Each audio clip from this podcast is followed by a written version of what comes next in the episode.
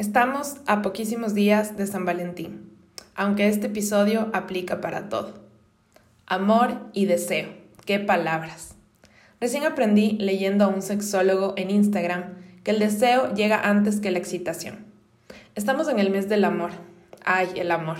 Y en serio, para mí no hay proyección más grande de expresar el amor que encontrándose en el deseo y en el placer del cuerpo, del propio y el del otro. A veces me tildan de ridícula e idealista por mezclar al amor con el sexo. Pero hoy quiero conversar con ustedes sobre estas experiencias locas que despiertan nuestros sentidos, pero también nuestros instintos más humanos. Y eso somos, humanos.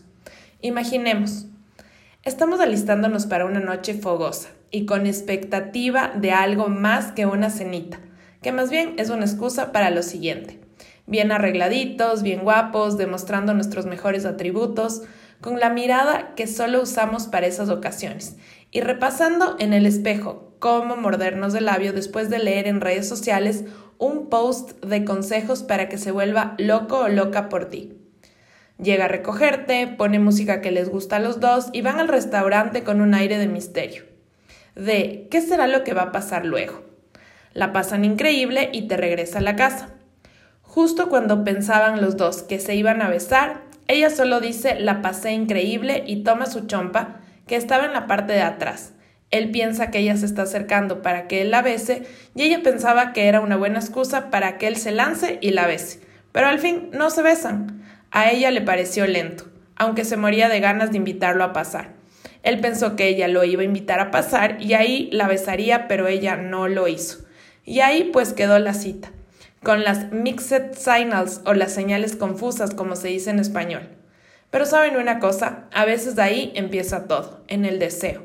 Se quedaron con esa sensación. Y así nos ha pasado a muchos, en diferentes momentos con diferentes personas. Otras veces puede ser que el deseo y un par de tragos haga que unos cuantos junten las agallas y se lancen donde la persona que les encanta, aunque no estoy muy de acuerdo con esto. Y a veces así, sin planificar, también en un día normal, común y corriente, el deseo puede encontrarnos junto a esa persona de forma casual y tener una experiencia intensa e inolvidable. Todo esto del amor, todo esto del deseo, tiene mucho que ver en lo que queremos.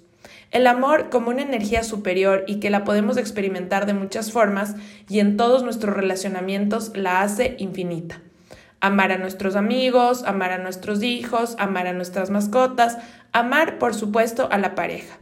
Pero amar es una forma de vivir, como Hakuna Matata. Es decir, que en mi opinión, amor va de la mano del deseo. Es querer algo solo no por poseerlo, no por dominarlo o conquistarlo. Eso no, eso no es lo mío. Sé que muchos estarán no tan de acuerdo con esto, me dirán que hay que aprender a separar que una cosa es una cosa y otra es otra. Yo pienso que más son mecanismos de defensa que nos ponemos y ojo, no creo que esté mal hacerlo, porque después de tantas cosas que nos suceden, más de uno tiene razón para usarlos. Sin embargo, cuando hablo de sexo, yo siempre digo que es una energía tan única y que literalmente nos lleva a un plano de conciencia mayor, aunque sea unos segundos, a un clímax, que desperdiciar ese intercambio de energía me parece una locura.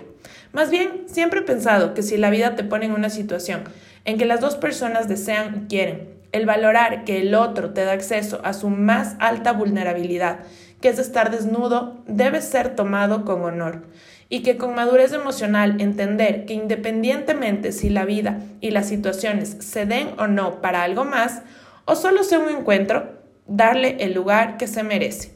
Honrar tu energía sexual y la de la otra persona que puede haber amor sin necesidad de poseer y hacernos la película, pero que también puede haber deseo y excitación y el otro no nos debe nada a cambio después de eso.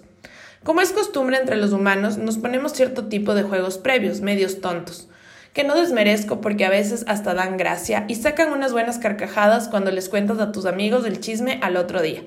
Como por ejemplo, en una ocasión me acuerdo que estaba con un chico y no sé si a propósito o no porque nunca se lo pregunté, aunque ya tenía armada la estrategia según yo, me fijé que tenía un fondo de pantalla de la mujer maravilla guiñando el ojo. Ustedes saben, esta mujer y actriz hermosa, Gal Gadot. Y yo muy ingenua le pregunto que por qué tenía ese fondo. Él me dice todo serio. Es para hacerle las preguntas adecuadas. ¿Quieres ver? Y yo ahí me avispo y ya entendí, pero le dije sí, claro. Y le dice de forma un poco boba, Gal Gadot, estoy disfrutando de la compañía. Ya entenderá, guiñó el ojo. Solo me quedó reírme y pensar qué tontos a veces son los juegos de conquista, pero también tan necesarios para que el deseo se despierte y cada uno se junte con alguien que sí empate, porque si no, no sabríamos con quién somos afines y con quién no.